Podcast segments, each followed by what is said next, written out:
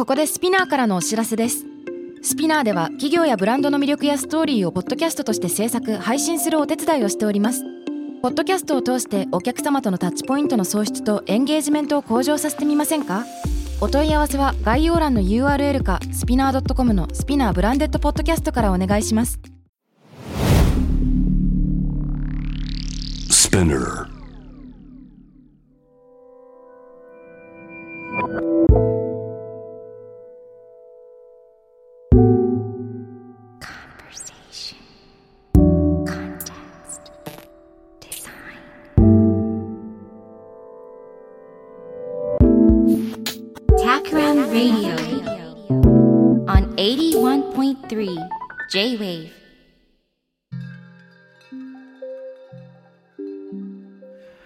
渡辺幸太郎がナビゲートしている 81.3J-Wave Takram Radio 今回は私の、えー一人喋りでお送りします。今日のテーマは猫と私的なウェルビーイング。意味も言葉もない世界。です。僕は妻の実家に頻繁にお邪魔しているんですが実は去年の年末からえー愛病が2匹立て続けに亡くなるということがありました。えー、忠信という猫の話は前から、え妻との収録とか、もしくは塚田有奈さんとの死をテーマにした収録で話していたと思うんですが、えー最近、わらびという、まだ若い4歳半くらいだったのかな、えー猫も亡くなってしまったんですね。でそれがきっかけで、えーウェルビーイングのことと連想しながら考えたことがあるので今日はそんな話をしてみようと思います。ウェルビーイング、まあ、直訳するとよくあることよく生きることですけれども幸福度とか満足度というような意味合いで、えー最近よくビジネスの現場でも使われることが多いと思います。予防医学者の石川良樹さんという方がいるんですが彼がえーウェルビーイングの世界の限界とイノベーションの余地みたいなのをよく語ってらっしゃるんですね。最初にその話をちょっとしてみようと思うんだけれども、あのウェルビーイングってその幸福とか満足って言った時にかなり主観的なものなので、それをどうやって計測できるのか。で、人間はウェルビーイングを達成してるかどうかどうしたらいいかっていうのを最初に作ったのがアメリカの研究者のカントリル博士っていう人なんですね。で彼は人生を一つのはしごに見立てて、もし一番上が最高の10点満点で、で、一番下が0点。つまり最高の人生か最低の人生かっていうふうにしたときに、自分が今、はしごの何段階目にいますか？っていうのを答えてもらう。えそういうのを多くの人に聞いて、で、えー定量化する。幸せの度合いを定量化するという方法を導入したんですね。で、これ0から10ってすごくシンプルな測り方なので、場所を超えて民族を超えて答えてもらうことができる。そういう意味で現在も使われていて、ウェルビーイングを測る上での今の世界の標準になってるんですけれども、ヨシキさんはですね、この測り方には、えー問題があるんじゃないかなという話をしています。で、どんな問題かというと、まあ、そもそも人生をはしごに見立てるっていう方法自体がかなり西洋中心的なんじゃないかっていうことを言うんですね。で、多分このはしごっていうのの原型は旧約聖書に出てくるヤコブのはしごっていうのがあると。つまり登れば登るほど天に近づく。ということなんだけれども、まあ日本だとあんまりこういう最後に天にっていうような発想がなく、むしろ幸せすぎると怖いみたいな、そういった意識を抱くようなこともあるくらいだから、なんかこう、一つのゴールに向かって日々邁進していくというのは日本的じゃないんじゃないかってことを YOSHIKI さんは言うんですね。でむしろ振り子行ったり来たりする振り子みたいなのがむしろ私たちのリアリティに近いんじゃないか。つまり良い方に触れることも悪い方に触れることもある振り子で最高にやることが目的っていうよりはその行ったり来たりのちょうどいい状態というのが日本人にとってのウェルビーイングなんじゃないか。つまり、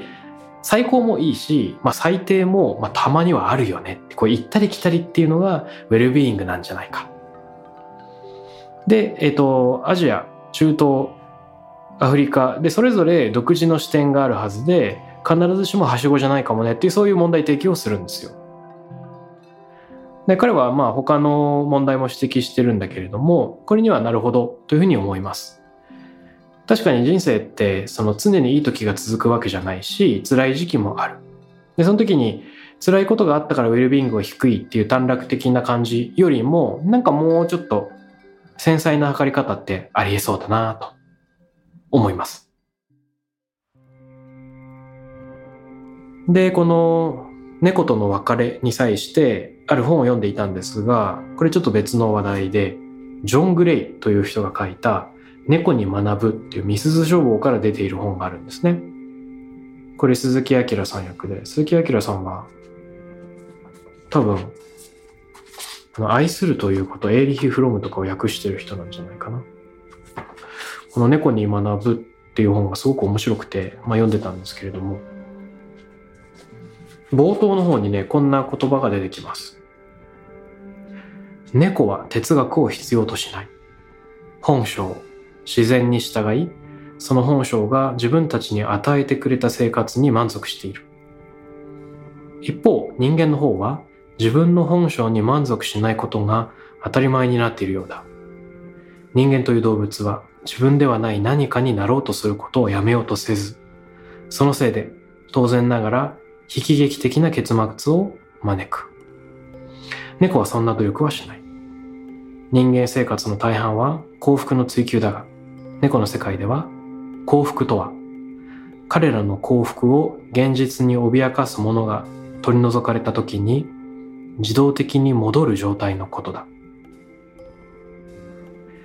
この自動的に戻る状態のことだっていうの面白いですね。振り子に近いかもしれない。幸福もあの最低にもどっちにも触れるんだけれども必ずその振り子の過程の中で真ん中を通るその真ん中を通るっていうのが実はウェルビーイングなんじゃないかっていう考え方になんか通じるような気がしてきますよね。で猫の世界を想像すると先ほどの引用の中にも猫は哲学を必要としない本性自然に従いみたいなフレーズがあったと思うんだけれども、これってなんか猫っぽいよねっていうかまあ当たり前なんだけど、つまり猫の世界には意味っていうものはないし、猫の世界には言葉っていうものもない。一方で人は常に意味とか言葉を探してしまう動物でもあります。だから、猫から何かを学ぶことってできそうだなということを、まあこの本からではなく、僕自身がうっすら考えていることとか、僕が人から聞いたことなんかをきっかけに考えてみたいと思っています。で僕自身ね、もともと全然猫好きではなかったんですよ。でも、妻の実家に通う中で、4猫がいてですね。4猫との関わりの中で少しずつ猫に愛着を持つようになってきた。で、この度、年末から最近にかけて、えー、愛病が2匹亡くなるという悲しい出来事があったんですが、まあ、それが一つのきっかけになっています。さて、話題は変わってつい最近、猫にまつわるお話を聞いたんですよ。僕の友人の実体験に基づく話なんだけど、友人のことを S さんと呼ぶとですね、S さんは、んずっと猫を飼っていて、すごく毛並みの綺麗なグレーの猫なんですね。で、子猫の頃からその猫と一緒に暮らしていて、僕もまだすごく小さかった頃に S さんの家に遊びに行ったりしていたんで、何回か遊ばせてもらったことがあります。でね、5年くらい前なのかな、その猫が9歳くらいの頃でしょうか。実は、猫ちゃんが、えー、いなくなっちゃうんですね。まあ脱走というか冒険というか、77日間にわたって、えー、いなくなってしまうという期間があったそうなんですよ。で、これ何があったかというと、S さんはちょうど2週間くらい海外旅行に行っている間、実家に猫ちゃん預けてて、で、戻ってきた。で、実家から猫を引き取って自宅で過ごすんだけど、そういう時って、えー、寂しい猫ちゃんが最もケアを必要としているタイミングかもしれないが、でも人間は人間で2週間の旅から帰ると仕事が溜まっているものだから。えっと、猫も大事仕事も大事ってなってる中であんまりケアをしきれていないタイミングで玄関を開けて猫ガードを立てる前にヒュッとですね猫ちゃんが逃げ出してしまったらしいんですよ。でよく飼い猫が逃げ出しても2日間くらいは家の周辺から離れないっていうような話聞きますよね。だからそこから必死でもう仕事を投げ打って S さんは猫を探しまくったらしいです。で、近所にビラを貼ったりいろんな人に話したりで、もう、あの、近隣一帯の人とそれがきっかけになって顔なじみになったりしたらしいんだけれども、まあ、とにかくずっと見つからなかった。で、なんと77日経った後で、3駅離れたある農家の方が電話をくれたらしいんですよ。で、張り紙を見たものなんですけれども、今、この猫ちゃんの名前を呼ぶと振り返る子が、グレーの子がいます。今、保護してご飯あげてるんですけれども、名前を呼んだら振り返るからきっとこの子だと思うから迎えに来てくれませんか？っていう優しい農家の方がいて。で、急いで迎えに行った。で、確かに、あの猫ちゃんのようにも見える。けれども、もう圧倒的に怖がりになってるし、性格も全然違うし、痩せちゃって体つきも全然変わっているから、本当にあの猫なの？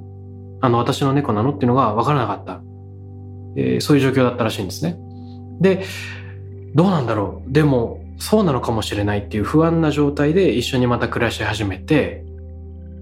で、一週間経ったタイミングで、それまでビクビクしていたけれども、まあ、添い寝をしてくれたと。で、普通なかなかそんな、あの、よその猫ちゃんだったら一週間で、えー、添い寝ってことはないらしいんだけども。ね。で、えっ、ー、と、S さんと同居してる人は、なかなか自分の猫か確信が持てない S さんに対して、もうね、これはあの猫かどうかっていうのは関係ないんだよって。今、この子がうちに来てくれて関係を結んでいるんだから、これからの関係のことを考えていったらいいんじゃないかなっていうふうな声掛けをもらったそうです。で、この声掛けもすごくなんか優しいなと思うんだけれども、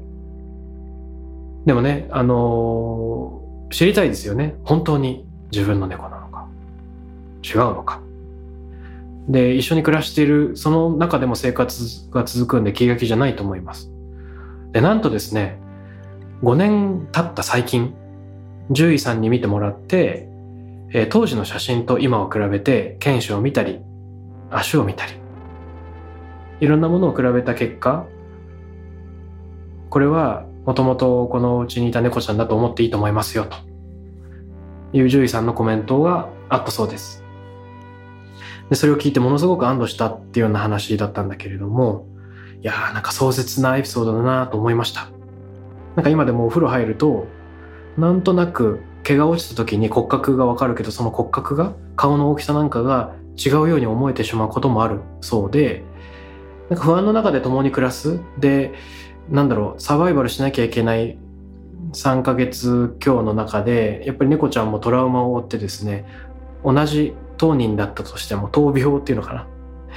当人だったとしても、やっぱ人が変わるじゃないけど猫が変わるじゃないけどっていう状況になっちゃうとしたらもう同じかどうかなんて分かんないですよね。だからすごいリアリティだなと思ってこれ紋切り型の物語だったら本人だと分かりました。よかったっていう感動の物語になるんだけれどもなんかねあんまりすっきりする話ではないと思うんです。いつまでも確信が持てないことの寂しさがある。感情の複雑さがある。でもちろんその子と子が関係を結ぶある人とある猫が関係を結ぶことの尊さっていうのはここから現れてきてると思うんだけどもより大事なのは信じきれない受け入れられないその正直な気持ちだと思うんですね。いくら周りの人に説得されてもそれとは別の次元で信じていいんだろうか釈然としなさみたいなのが残ってしまう。別の次元で受け入れられない。これは説明できない不条理さですよね。納得がいかない。その気持ちと付き合い続けて暮らし続けるということ。だし、やっぱりどうしても過去を思いながら自分を責めちゃうところもあるんじゃないかと想像します。なんで自分はあの時、もっと猫ちゃんとあの正面から向き合っていなかったんだろうかとか、猫ガードをちゃんと立てられていなかったんだろうかとかね、もっと早く見つけることができなかったんだろうかで、本人はやっぱりすごく頑張ったし、タイミングが悪かっただけなんじゃないかと思うんですけれども、そんな風に思ってしまう気持ちがあるんじゃないかと想像します。自責の念みたいなね。で、えー、後から獣医さんから本人だと思っていいと思いますよっていうふうに言ってもらったら、きっと、それまで5年間不安を持ちながらも一緒に関係を保ち続けたことを肯定してもらったような、そんな気持ちにもなったんじゃないかと想像しますが。一つ印象に残ったのは、あの飼い主の S さんがね、なんか辛いことあった時に、じっと座っていたり寝転がったりしていると、ベッドの中に入ってきたりして、えっと、背中合わせに添い寝してくれるらしいですね、こちゃんは。で、これは、うーん、行方不明になる前から実はそういうことをしてくれていたらしく、ね、添い寝で背中合わせになるっていうのはなんかなかなかないっていう話も聞いていて、やっぱり本人なんじゃないかなと思う。S さんの心もその信じると信じられないの振り子の中にあるのかもしれないですよね。そして理由を求めてしまう。なんであの時？その理由は見つからない。そんな話もまた思い出すきっかけになります。さて、えー、妻の実家の4猫のうち、まあ、2匹が立て続けに亡くなってしまったという話なんですが、先に亡くなったのは、忠信。忠信の話は以前もあの、妻で小説家の浅吹真理子さんとの、あの、年末放談とかね、2019年の冬話しているから、なんとなく聞いてる人も、覚えてる人もいるかもしれません。僕たちが住んでいる家の近所の、まあ、庭にいた猫なんですよ。庭って言っても、まあ、外から見えるところというか、垣根のあたりにいて、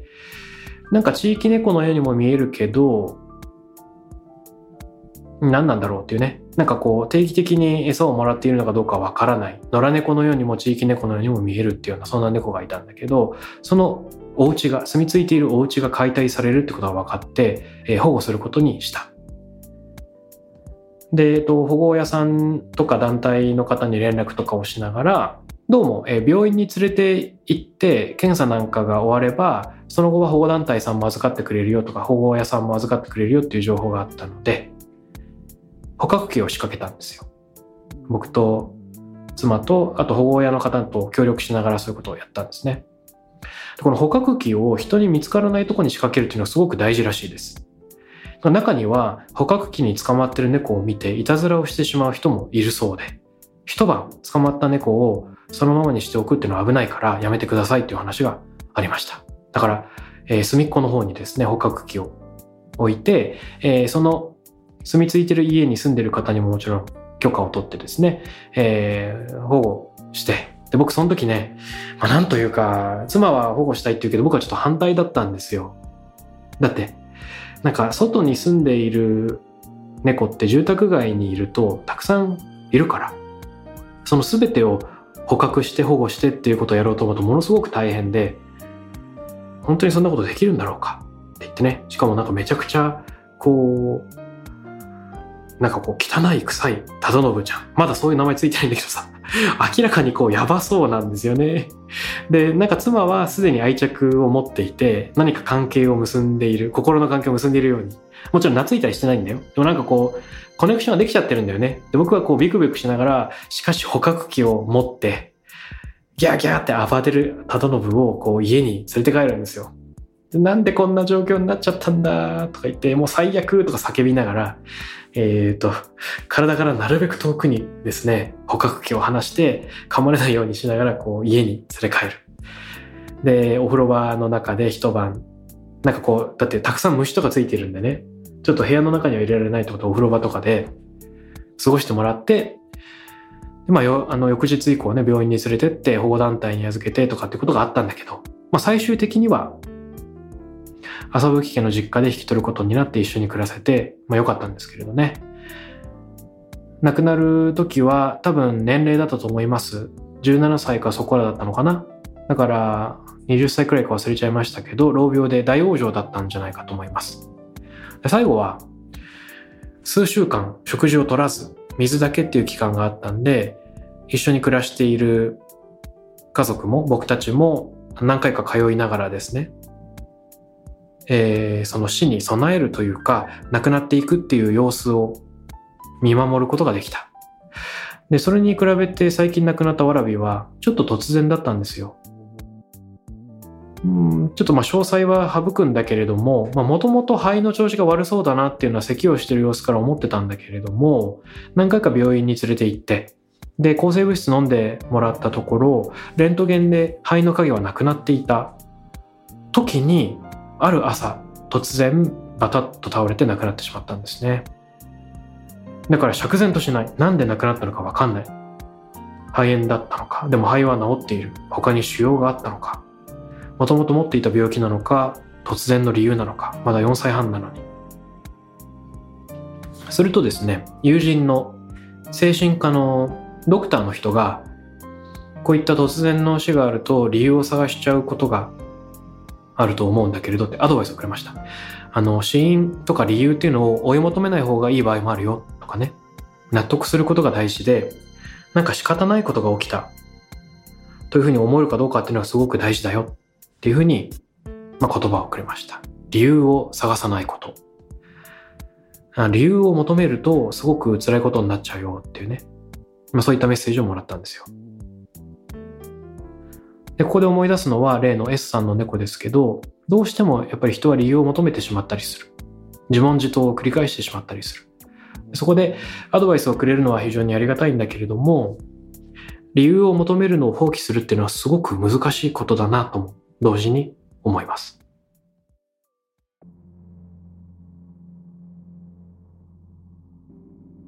さて、理由を求めてしまうこと。猫と関連してそんな話をしていたんですけれども、ここで思い出すのは、えー、東博樹さんの論文です。東さんは、言論という本、まあ、雑誌のような本出されてますけれども、その第10号、2019年の9月に出ている言論10号の中で、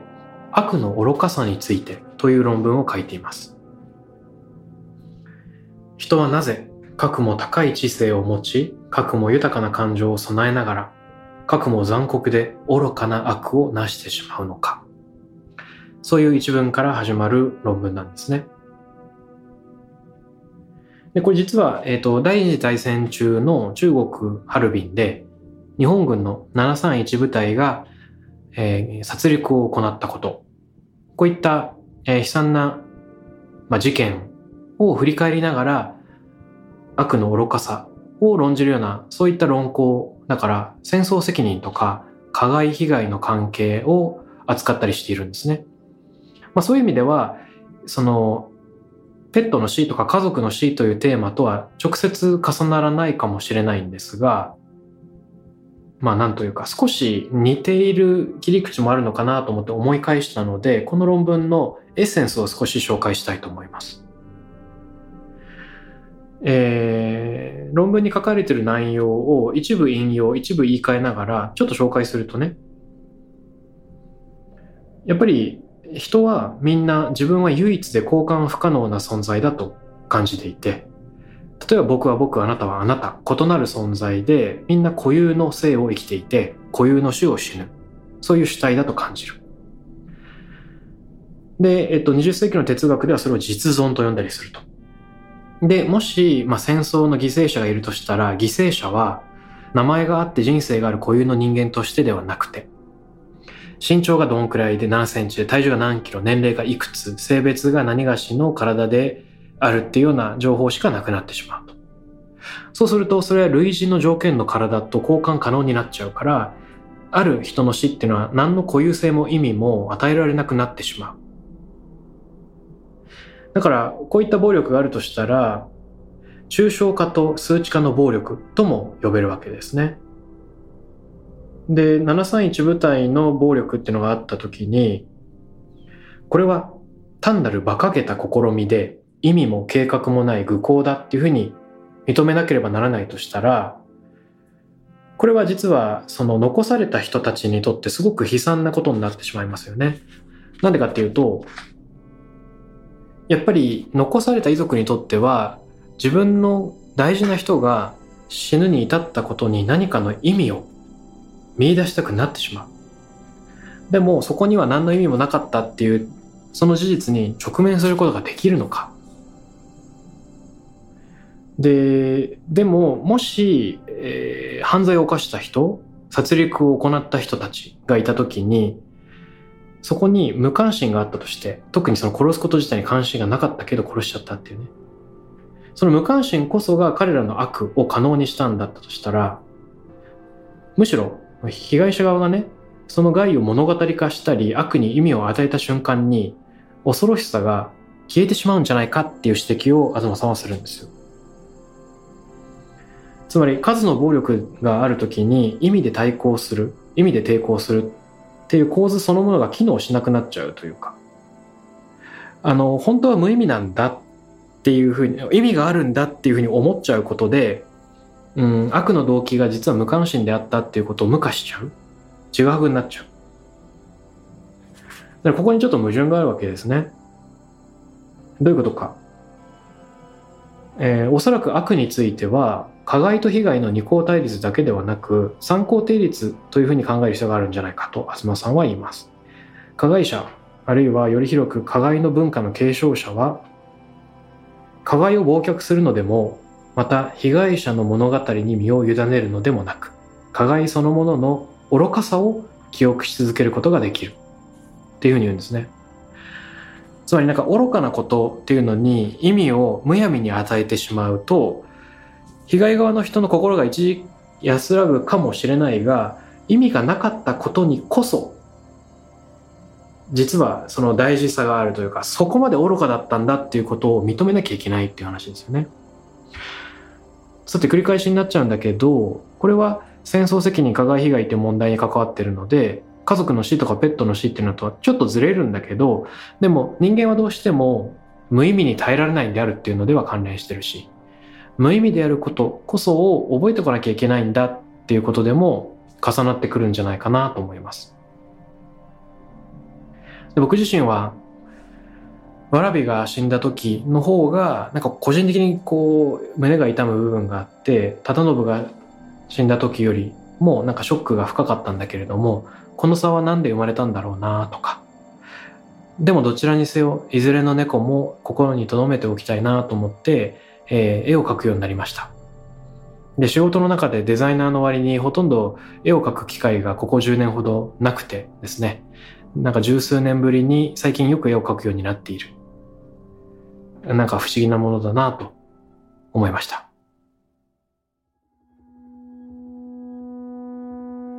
猫と人間は、まあ、全然違う生き物なんだけれども、やっぱり猫のあり方みたいなものから、どうもよく生きる、いかによく生きるか、ウェルビーイングというのを学ぶことができそうだぞというふうに思う。これどういうことか。えっとね、先ほどの本に戻ってみたいと思います。ジョン・グレイの猫に学ぶ終わりの方にこういう文があるんですね。人間は人間、猫は猫だ。何が違うかといえば、猫にとっては人間から学ぶものは何一つないが、人間は人間であることに伴う重荷を軽くするにはどうしたらよいかを猫から学ぶことができる。そしてこの本には最後にいかによく生きるかについて猫がくれる10のヒントというのが載っています。まあいろんなのがあるんだけど10のうち1、2個だけ紹介すると3つ目が好きなんだけどね。3、苦しみに意味を見出すのはやめよ。幸な時自分の惨めさの中に慰めを求めるかもしれないが、そんなことをすると、それを人生の意味にしてしまう恐れがある。苦しみにしがみつくのはやめよう。そしてしがみついている人たちを避けよう。あとはね、5項目目。幸福を追求することを忘れれば幸福が見つかるかもしれない。なんていうのも書いてあります。面白いですよね。さて、この本の冒頭最初に紹介した時に、猫は哲学を必要しないよなんて書いてあったけど、ここで思い出すのが、ロゴスとピュシスっていう考え方です。あの、ロゴスってロジックとかの語源と同じで、理性とか、まあそういったものを表しますね。言語とか論理の世界がロゴス。すごい人間っぽいですよね。一方で、ピュシスっていうのは、えー、自然ですでこのロゴス VS ピュシスみたいな考え方はギリシャ哲学から続く一つの枠組みなんだけれども、まあ、猫っていうのはピュシスの世界に生きててロゴスを必要としない。自然の世界に生きていて哲学を必要としない。みたいに言い換えることができるかもしれません。言葉によらない世界で生きている。このロゴスとピュシスの関係を考えると僕たち多分人間っていうのは、まあ、そもそもどっちも持ってると思うんですよ。理性ロジックも持ってるしもちろん動物一種の動物であるから体を持ってまあ自然と交わることに喜びを見出すっていう側面が当然ある五感で食事を楽しんだりするね、運動とか自然に触れることを楽しんだり、音楽で体を震わせたりする。これ非常に五感的で、ピュシスっぽくこう、性を楽しむって側面あるじゃん。なんだけど、まあコロナ禍でね、人と人との接触が遠ざかってくると、人間の自然の側面、ピュシスっていうのがなんか遠ざかってきている。で、人によってはリモートワークになっていて、 Zoom 会議の連続っていう人もいるかもしれません。僕なんかもどっちかというとそのタイプです。そうなってくると、むしろロゴス中心の生き物になっちゃうんだよね。言葉を交わす。えー、ロジックと理性のやり取りを行う。だからこのバランス感覚がちょっと悪くなってるっていうのが今かもしれません。画面の中を超えて五感を働かせていくとかね。一種の動物として世界を楽しむということが大事。この動物らしく振る舞うっていうのをネガティブに捉える向きもあるかもしれないけれども、むしろ今人間にとっては動物のようにある一つのことに熱中して取りさらわれるっていうのが大事なんじゃないかというのは哲学者の国分光一郎さんも言ってることかなと思います。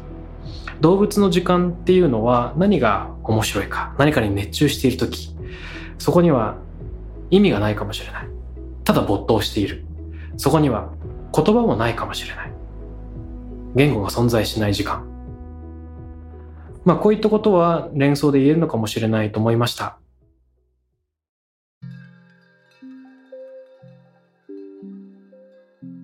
今回、えー、猫を通して私的なウェルビーイングを考えてみるというようなテーマなんですけれども、この意味や言語から離れて、ピュシスに身を委ねるというのは、ちょっと大事にしてみたいなという考え方で、えーまあ、リモートワークも2年目くらいになって3年目か、もう2年過ぎて3年目くらいに入っていくんだけれども、その中でこそ思い出したい考え方だなと、改めて思っています。でね、ロゴスを超えるピュシスの体験というと、ちょっとホースコーチングっていうのがあるんですよ。馬っていうのはもちろん言語を使わないんで、言語を使わないコミュニケーションをいかに取れるかってね、ホースコーチングっていう、まあ、鏡のように人間の状態をこう反応を返してくる馬っていうのとの交わりを通じて自分を客観視するっていうようなそのコーチングがあるんですけど実は先日仲間と一緒に札幌郊外の牧場ピリカの丘というところに行って、えー、ホースコーチングを提供している方のもと体験してきました。ロゴスを超えた体験ということでね、えー、次週のゲストにお呼びしようと思っているのは、実はこのピリカの丘を経営している小日向素子さんです。まさに、えー、こういった、まあ、動物とだからこそ得られる体験とか学びというような話を通して、まあ、よく生きること、さらにはもしかしたらまあビジネスにもつながるかもしれない側面考えていきたいと思っています。 Takram Radio に関するメッセージや感想は、ツイッターから、ハッシュタグ、タクラム813をつけてつぶやいてください。t-a-k-r-a-m813 です。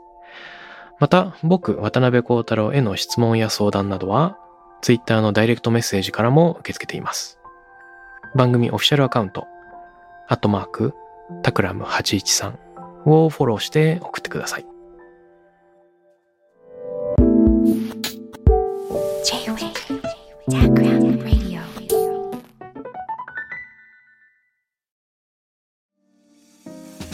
ここで SPINEAR からのお知らせです。現在さまざまな企業のブランデッドポッドキャストを制作している SPINEAR では自社開発したポッドキャスト管理システム SONIC BOWL を用いたオリジナルのアンケートを実施しています。リスナーの属性データを可視化することで御社のニーズに合わせたコンテンツ制作が可能になります。 SPINEAR ホームページ内のコンタクトよりまずはお問い合わせください。